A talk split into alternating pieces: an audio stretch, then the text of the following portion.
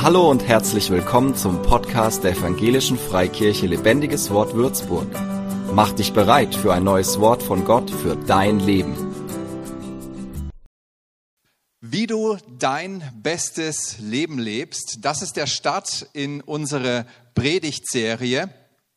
Und dazu lade ich dich ein. Wir wollen jetzt im März uns mit dem Thema Fan oder Follower beschäftigen. Und das ist der Start, wie du dein bestes Leben lebst. Und für viele bedeutet das beste Leben ja vielleicht viel Geld oder viel Freiheit oder Glück oder Freizeit, viel Urlaub, Frührentner zu sein. Äh, keine Ahnung, ich möchte dich heute mitnehmen, eine Ebene höher zu gehen. Da ist das alles auch anzutreffen, aber eher so als Nebenprodukt, nicht die Hauptsache, nicht das Hauptziel. Bist du bereit? Ich hoffe, ihr am Livestream seid auch dabei. Ich segne euch. Gott wird auch zu dir reden und dir heute besonders begegnen. Mach dich einfach bereit darauf. Hab Erwartung. Äh, ich glaube, dass Gott deine Erwartungen erfüllen möchte. Ja, wir beschäftigen uns heute mit einer Erzählung, die in vielen Bibeln die Überschrift trägt vom Preis der Nachfolge. War jemandem bewusst, dass es einen Preis kostet, wenn man Jesus nachfolgen will? Keinem bewusst, ja, da gibt es ein paar Hände. Ihr wisst das, weil ihr ihm nachfolgt. Da habt ihr diese Erfahrung gemacht. Es ist schon so, es wird dich immer etwas kosten, wenn du Jesus wirklich nachfolgst. Es wird einen Preis haben.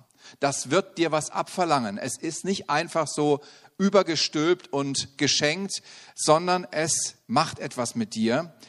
Und dann stellt sich natürlich die Frage, wie du dein bestes Leben lebst und die Nachfolge kostet dich was. Wie passt das zusammen? Nun, wir sind in der Regel bereit, einen Preis zu bezahlen, wenn wir dafür etwas Besseres bekommen, in ein besseres Leben hineingehen. Und genau diese Tür möchte ich dir öffnen. Da wollen wir gemeinsam hineinschauen. Ich nehme euch mal mit in unseren Text, mit dem wir uns heute beschäftigen, der steht in Lukas 9, hier ab Vers 57. Lesen wir mal zusammen. Als sie weitergingen, wurde Jesus von einem Mann angesprochen. Ich will dir folgen, wohin du auch gehst, sagte er. Jesus erwiderte, die Füchse haben ihren Bau und die Vögel ihre Nester, aber der Menschensohn hat keinen Ort, wo er sich ausruhen kann. Zu einem anderen sagte Jesus, folge mir nach. Er aber antwortete, Herr, erlaube mir, zuerst noch nach Hause zu gehen und mich um das Begräbnis meines Vaters zu kümmern. Jesus erwiderte, lass die Toten ihre Toten begraben. Du aber geh und verkünde die Botschaft vom Reich Gottes. Wieder ein anderer sagte, ich will dir nachfolgen, Herr, doch erlaube mir, dass ich zuerst noch von meiner Familie Abschied nehme. Jesus erwiderte, Wer die Hand an den Flug legt und dann zurückschaut, ist nicht brauchbar für das Reich Gottes. Das ist eine Stelle, wo es ganz klar um Nachfolge geht, um Jüngerschaft geht. Und wir sehen hier drei Personen, die zu Jesus kommen oder mit denen Jesus Kontakt hat. Und der erste sagt, ich will dir nachfolgen, wohin du gehst. Das ist doch ein geniales Angebot, oder? Ist doch super. Also als Pastor würde man sich wahrscheinlich freuen, wenn jemand kommt und sagt, hey, ich bin dabei, egal was, ich bin mir für nichts zu schade, ich möchte dabei sein, möchte mich einbringen. Und man könnte denken, wow, Jesus ist jetzt auch begeistert, er freut sich, dass dieser Mensch kommt und in dieser Haltung ihm begegnet, aber seine Antwort ist irgendwie oder klingt irgendwie wenig begeistert. Wir lesen mal zusammen nochmal die Verse. Die Füchse haben ihren Bau und die Vögel ihre Nester aber der Menschensohn hat keinen Ort, wo er sich ausruhen kann. Damals war es ganz normal, dass es Jünger gab, also Schüler, die sich einen Lehrer suchten, einen Rabbi suchten und ihm nachfolgten. Das war nichts Außergewöhnliches. Da haben die Leute nicht gestaunt, wow, was für ein Wunder passiert hier gerade, da will sich jemand Jesus anschließen. Das war relativ normal. Und wenn du einen Jünger hattest, wenn sich einer bei dir beworben hat und die Bewerbung ging positiv aus, war es deine Pflicht, sich um ihn zu kümmern. Du musstest für ihn da sein. Du musstest dafür sorgen, dass er genug zu essen hat, dass er eine Wohnung hat, dass er äh, bekleidet ist. Und sozusagen wurde der Jünger zu deiner Verantwortung. Es war dein Job, ihm mit dem auszustatten, was er zum Leben brauchte. Dafür folgte er dir nach, ging in deine Schule, ließ sich unterweisen, versuchte in deine Fußstapfen zu treten, aber du warst derjenige, der für die Versorgung aufkam. Und schlaue Schüler suchten sich natürlich einen gut gestellten Lehrer, ja, also der viel zu bieten hatte, der, ähm, ja, bei dem man es, es, sich gut gehen lassen konnte, der vielleicht ein schickes Haus hatte, wo man mit wohnen konnte, äh, der eine gut gedeckte Tafel hat, schöne Kleider, die man dann auch tragen kann. Das war so ähm, doch für den einen oder anderen vielleicht auch erstrebenswert. Als dieser Mann hier zu Jesus kam, sagte er zwar, dass er Jesus nachfolgen möchte, wohin er geht, also auch alles tun möchte, was Jesus ihn auftrag, äh, trag, aufgetragen hat oder aufträgt. Damit schwang aber auch so diese, diese Frage mit, was willst du für mich tun? Was ist mein Anteil an dieser Nachfolge?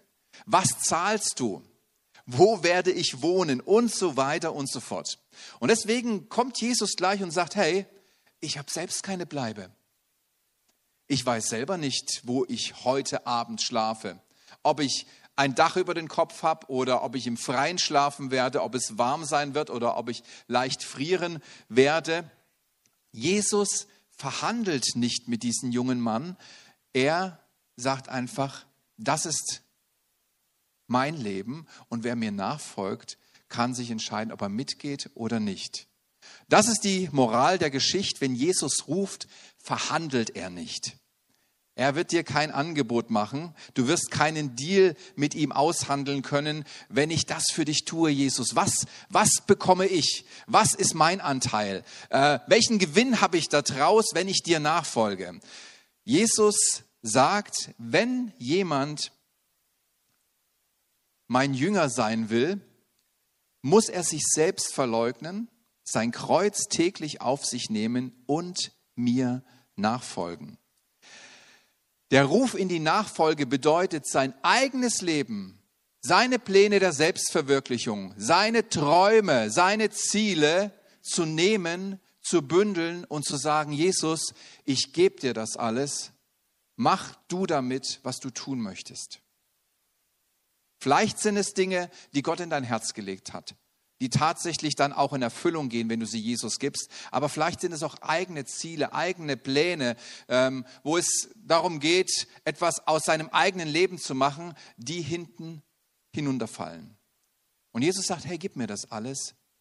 Ich entscheide darüber und du wirst sehen, was zustande kommt und was nicht zustande kommt. Der Ruf in die Nachfolge bedeutet, seine eigenen Lebenspläne abzugeben. Und trotzdem gibt es einen Lohn der Nachfolge. Also kein Verzagen, seid nicht traurig, dass ich euch jetzt hier ähm, ins Leere schicke. Es gibt einen Lohn der Nachfolge und da wollen wir mal schauen. Petrus hat nämlich dieses Thema eröffnet, als er zu Jesus sagte, du weißt, wir haben alles zurückgelassen und sind dir nachgefolgt. Und Jesus wusste natürlich, was er, was er wissen wollte, was er hören wollte oder um was es ihm ging. Jesus erwiderte, ich sage euch, jeder, der um meinetwillen und um des Evangeliums willen Haus, Brüder, Schwestern, Mutter, Vater, Kinder oder Äcker zurücklässt, bekommt alles hundertfach wieder. Jetzt, in dieser Zeit, Häuser, Brüder, Schwestern, Mütter, Kinder und Äcker, wenn auch unter Verfolgungen und in der kommenden Welt, kommenden Welt das ewige Leben. Aber viele, die jetzt die Ersten sind, werden dann die Letzten sein und die Letzten werden die Ersten sein. Es wird sich, Amen. Die haben den, der hat den richtigen Papa. Es wird sich in diesem Leben und in, den Zug, in deinem zukünftigen Leben widerspiegeln, welchen Preis du bereit warst, für deine Nachfolge zu zahlen. Das wird man sehen. Zumindest wird es der Himmel sehen. Menschen werden es sehen, die Jesus kennen und die ähm, wissen, wie Gott handelt, die werden das erkennen. Du wirst es erkennen, dass dein Opfer auch einen Segen mit sich bringt, eine Veränderung in deinem Leben, eine, ein Einfluss hat deine Nachfolge, diesen Preis, den du bereit warst für deine Nachfolge, auch eine Auswirkung hat auf dein ewiges Leben. Ich kann dir persönlich kein einziges Opfer nennen, das ich für Jesus erbracht habe und Opfer tut übrigens immer weh. Es sind nicht so die 10 Cent, die du aus deinem Ärmel schüttelst, weil du sie gerade noch in der Tasche gefunden hast und den Obdachlosen in der Juliuspromenade in die, ins Körbchen tust. Das ist es nicht. Opfer ist ein Verlust. Es kostet dich etwas. Es ist eine Entbehrung. Es schmerzt dich. Du bist nicht sofort dabei, zumindest nicht beim ersten Opfer. Vielleicht hast du es irgendwann eintrainiert. Du musst damit ringen. Du brauchst eine Weile, bis du sagst, ja, ich mache diesen Schritt. Ich werde das oder das tun. Ich habe noch nie ein Opfer erlebt, das ich für Jesus gegeben habe, wo äh, das, im Nachhinein, das ich im Nachhinein bereut habe, wo ich nicht überwältigend beschenkt wurde und gesegnet wurde von Gott. Noch kein einziges.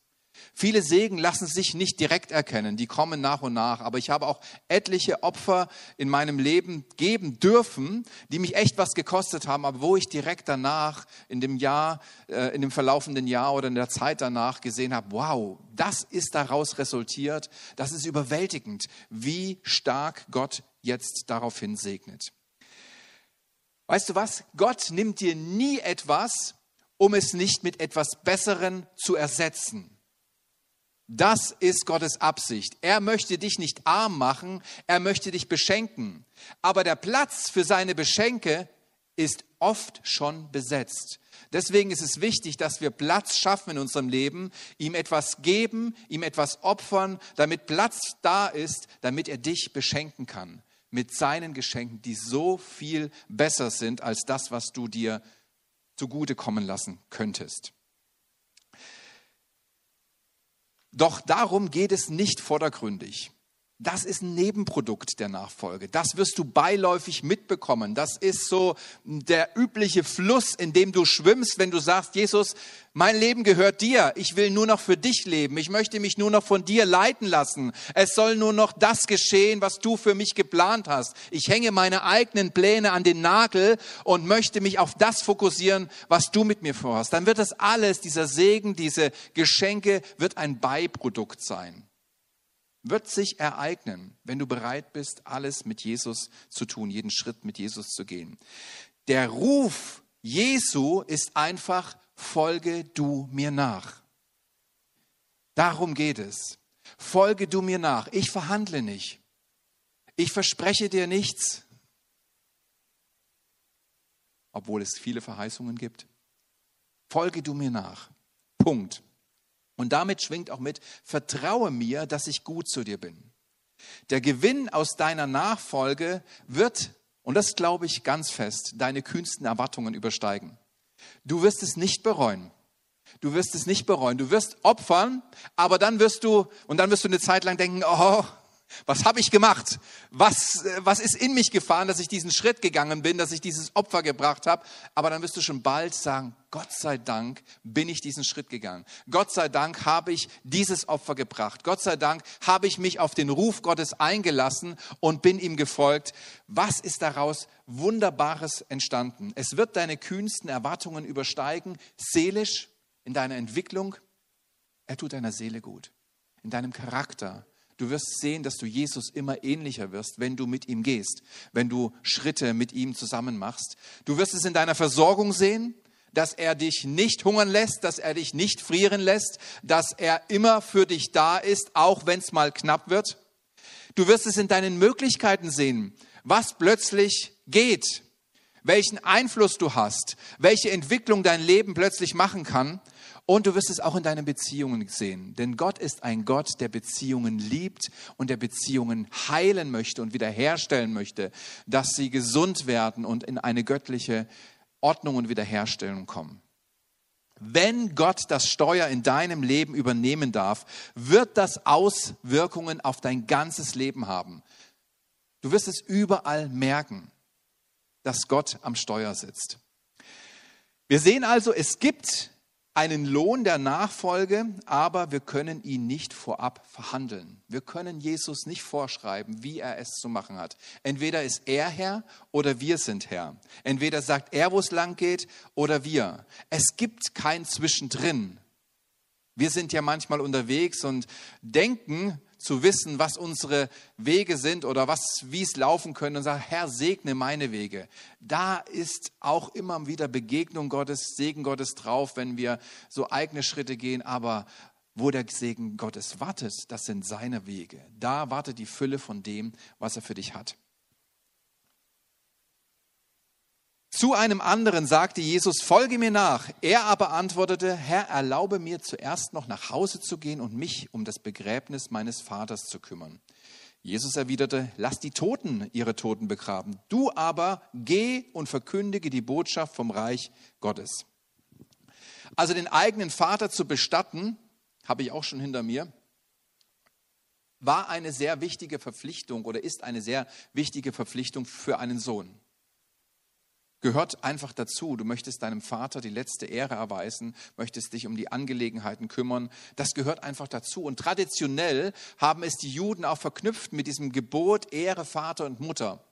Also es war nicht irgendwas, was du da gemacht hast, sondern es hat eine Wichtigkeit gehabt, die auch ähm, von den, im Sinne der Juden im, im Gesetz begründet war und in den zehn Geboten vorkam. Jesu Antwort für diesen Mann war wahrscheinlich überhaupt nicht nachvollziehbar. Er konnte das gar nicht verstehen, warum Jesus so antwortet und ihm ähm, ja, so wieder wegschickt. Ähm, man muss aber dazu sagen, es handelte sich nicht um die erste Bestattung seines Vaters. So direkt nach dem Tod wird er bestattet. Und das ging ja bei den Juden auch immer recht schnell, dass die Leute unter die Erde kamen. Es war eine andere Bestattung.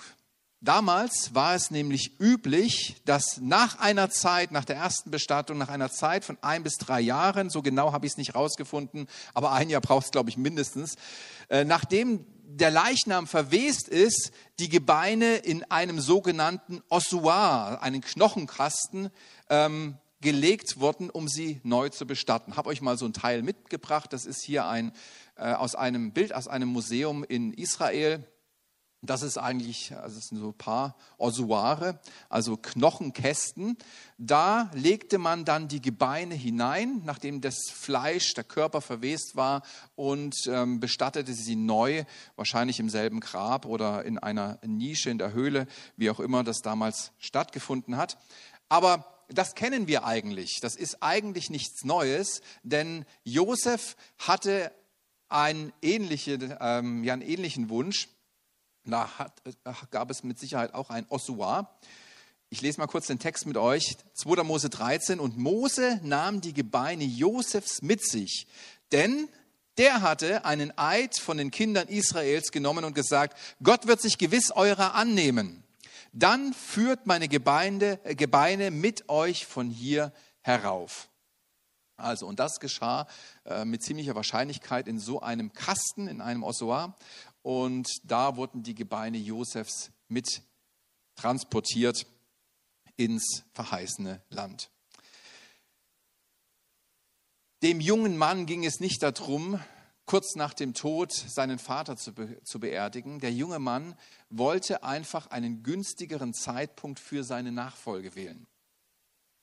Er sagte, warte noch ein bisschen, sind noch ein paar Angelegenheiten zu regeln, dann möchte ich dir nachfolgen. Und Jesus hat überhaupt kein Problem damit, dass wir unsere Eltern beerdigen oder dass der junge Mann seinen Vater die letzte Ehre erweisen wollte und ihn bestattet. Er hatte aber ein Problem mit der Haltung, aber zuvor. Aber zuvor. Das ist eine der gefährlichsten Haltungen, die wir als Kinder Gottes haben können. Aber zuvor. Dem Teufel ist es egal, er hat kein Problem damit, wenn du Jesus nachfolgen möchtest, hat er keinen Schmerz damit, solange du es nicht heute tust. Er feuert dich sogar noch an. Ja, mach das. Gib dein ganzes Leben Jesus in die Hand. Aber mach es morgen. Lass uns heute noch ein bisschen verschnaufen. Da gibt es auch noch ein paar Angelegenheiten zu regeln musst noch die Steuererklärung machen, hast noch den Garten, ich gerade, an, anzulegen. Nicht heute. Lass uns das morgen machen. Super Idee, aber nur nicht heute. Denn der Teufel weiß eines ganz genau. Wenn er das heute, dieses aber zuvor lebendig hält, wird es ein Morgen nicht geben. So sind wir gemacht. Wir leben in diesem, ja, heute noch nicht. Morgen will ich es machen. Morgen werde ich gehen. Morgen werde ich meine Vorsätze in Erfüllung bringen. Morgen starte ich. Heute gönne ich mir noch ein bisschen Ruhe. Und dieses Morgen wird niemals kommen. Weißt du was? Satan ist nämlich der Erfinder der langen Bank. Er liebt dieses Möbelstück und er will es im Leben von jedem von uns installieren. Das kriegst du geschenkt. Da musst du nicht mal für bezahlen. Also wenn du Möbel brauchst, also wenn du eine lange Bank brauchst, du weißt jetzt die Adresse, sein Ziel ist, dass du deine Nachfolge auf die lange Bank schiebst. Du willst es ja machen. Du bist ja bereit. Nur noch nicht heute. Und er versucht, diese lange Bank so lang zu ziehen, dass sie in die Ewigkeit reicht, nämlich zu dem Zeitpunkt, wo du diese Welt verlässt und in dein ewiges Leben eingehst mit Gott. Das ist sein Plan. Diese lange Bank soll dein ganzes Leben lang sich dahin ziehen und du sollst Stück für Stück auf dieser Bank rutschen, nur nicht das Morgen erleben wo du anfangen wolltest, wo du losgehen wolltest, wo du dein Gesagtes in die Tat umsetzen wolltest. Das ist sein großer Ziel. Wenn du schon errettet bist, will er wenigstens verhindern, dass du noch Unheil in dieser Welt anrichtest, indem du Menschen in die Versöhnung mit Gott führst, indem du ihnen das Evangelium bringst. Wenn du schon errettet bist, will er nicht, dass du zu einem Jünger wirst und am Ende noch andere zu Jüngern machst, die auch nachfolgen und wieder anderen davon erzählen, was es für eine Erlösung gibt in Jesus und was für ein tolles Leben Gott für uns bereithält. Das will er verhindern. Es war schon bitter genug für ihn, dass er dich verloren hat. Aber jetzt setzt er alles daran, dass du nicht mehr Schaden anrichtest in dieser Welt. Und er schenkt dir dieses wunderbare Möbelstück, die lange Bank. Nimm Platz. Hier ist es gemütlich. Hier kannst du immer ein Stückchen vorwärts rutschen und du wirst es bequem haben. Du bist gerettet. Begnüg dich doch damit. Es reicht doch. Jesus war Anfang 30, als er diese Menschen, also als ihn diese Menschen begegnen. Aus menschlicher Sicht gab es noch genügend Zeit, Jesus nachzufolgen. Lass doch erstmal den Papa beerdigen. Lass doch erstmal Abschied nehmen von den anderen. Was kommt gleich jetzt noch? Aber was der junge Mann nicht wusste, drei Jahre später wurde Jesus gekreuzigt und war nicht mehr da. Nur drei Jahre. Jesus nachzufolgen ist eine einzigartige Gelegenheit, die ergriffen werden muss, wenn der Zeitpunkt dafür da ist solange die Gelegenheit besteht, muss diese Berufung, diesen Ruf, muss dieser Ruf ergriffen werden. Vielleicht hatte diese, hätte dieser junge Mann einer der ersten Apostel sein können und Autor des Neuen Testaments. Vielleicht hätten wir seinem Namen gelesen, äh, das Evangelium nach, nicht Lukas, sondern wie er hieß.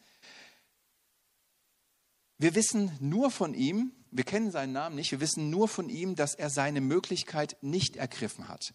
Sein Leben hatte nur einen einzigen Zweck, uns davor zu warnen, es genauso zu machen.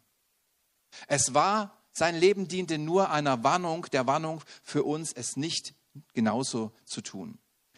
Es gibt Menschen, die ihr Leben nie gelebt haben, genau aus wegen diesen zwei Worten, aber zuvor. Lass mich noch das und das tun. Darf ich dir was sagen? Wenn Jesus dich jetzt ruft, gibt es keinen besseren Zeitpunkt, als jetzt darauf einzugehen. Das ist der Zeitpunkt, an dem du Ja sagen solltest und den ersten Schritt tun solltest. Er wird dich nicht überfordern, aber es ist an dir, ob du die Hand ergreifst und ob du den ersten Schritt gehst. Jesus wird sein Werk tun. Er wird seine Pläne ausführen. Er wird tun, was er vorausgesagt hat, mit dir oder ohne dich. Wenn du Ja sagst, aber nicht Ja machst, indem du gehst, wird er einen anderen fragen und wird mit ihm das tun, was, wozu du eigentlich berufen warst, was er mit dir tun wollte. Jesus wird sein Werk tun und es gibt keinen besseren Zeitpunkt als jetzt, wenn du jetzt seinen Ruf hörst. Wieder ein anderer sagte, ich will dir nachfolgen, Herr, doch erlaube mir, dass ich zuvor, zuerst noch von meiner Familie Abschied nehme. Jesus erwiderte, wer die Hand an den Pflug legt und dann zurückschaut, ist nicht brauchbar für das Reich Gottes. Selbe Botschaft. Ich glaube, weil es so wichtig ist, betrifft diese zwei letzten von den dreien genau dieselbe Botschaft. Zögere nicht. Schieb es nicht auf die lange Bank. Lass es nicht in der Wattepause sein oder in der, in der Watteschleife sein. Jesus klopft an unser Herz und viele von uns hat er schon länger gerufen. Viele haben diesen Ruf schon öfters gehört. Und wir dachten, ja, das werde ich machen, aber zuvor will ich noch meine Jugend genießen. Zuvor muss ich noch ein bisschen heiliger werden. Weißt du was, du wirst nicht heiliger ohne Jesus. Du kannst dich nicht selber darauf vorbereiten, was Jesus mit dir vorhat. Du brauchst ihn. Die beste Entwicklung machst du auf seinen Wegen, nicht auf deinen eigenen Wegen. Und wenn du denkst, du bist nicht heilig genug oder nicht gut genug, um mit Jesus zu gehen, um in seinen Dienst zu gehen, dann komm mal nach dem Gottesdienst zu mir. Ich sag dir mal, wie ich drauf war und wie ich gelebt habe, bevor ich Jesus kennengelernt habe. Du hättest einen Bogen um mich gemacht. Erst mit Jesus kann sich unser Leben so verändern, dass wir brauchbar werden. Aber die Brauchbarwerdung geschieht in diesem Nachfolgeprozess, im Jüngerprozess, in dem du seine Hand nimmst und mit ihm gehst, dann wirst du vorbereitet. Es gibt keine Vorbereitung außerhalb von Jesus, die du alleine hinkriegst. Dann bräuchten wir ihn ja nicht, oder? Jesus wird es machen. Aber zuvor will ich vielleicht noch einen Partner finden oder nimm einfach den Platzhalter und setze das ein, was dein Aber zuvor ist. Wenn Jesus dich heute ruft, was hält dich davon ab, ihm zu folgen? Stell dir einfach diese Frage. Was hält mich ab, Jesus von ganzem Herzen nachzufolgen? Egal, was es ist, es gibt nichts, was es wert wäre, dadurch Gottes Plan mit dir, Gottes Berufung mit dir zu verpassen. Es gibt nichts, was das ersetzen kann. Es gibt nichts, was wertvoller ist. Es gibt nichts, was größer ist. Wenn Jesus dich persönlich ruft, ist es die größte Gelegenheit deines Lebens. Es ist die größte Chance deines Lebens, die er dir anbietet. Es wird nichts Besseres kommen, glaub mir. Lies mal Salomo, den Prediger. Er hat alles ausprobiert, aber ist zu einem Schluss gekommen. Es ist kein Verlust, Jesus nachzufolgen. Ganz im Gegenteil. Ganz im Gegenteil. Die Wahrheit ist, dass du das, was du brauchst, auf dem Weg findest, den du mit Jesus läufst. Da liegen die Segnungen Gottes, da liegt die Versorgung Gottes, da steht der richtige Partner bereit, da sind die äh, Gebetserhörungen, da ist das, was du dir ersehnt hast und was Gott als Wunsch in dein Herz gelegt hat. Das liegt auf dem Weg, den du mit Jesus gehst, den er, zu dem er dich einlädt, mit ihm zu gehen. Wenn du heute merkst, dass der Heilige Geist an deinem Herzen zieht, an deiner Tür klopft, ist es das größte Privileg, das du haben kannst. Und es ist heute dran, Ja zu sagen.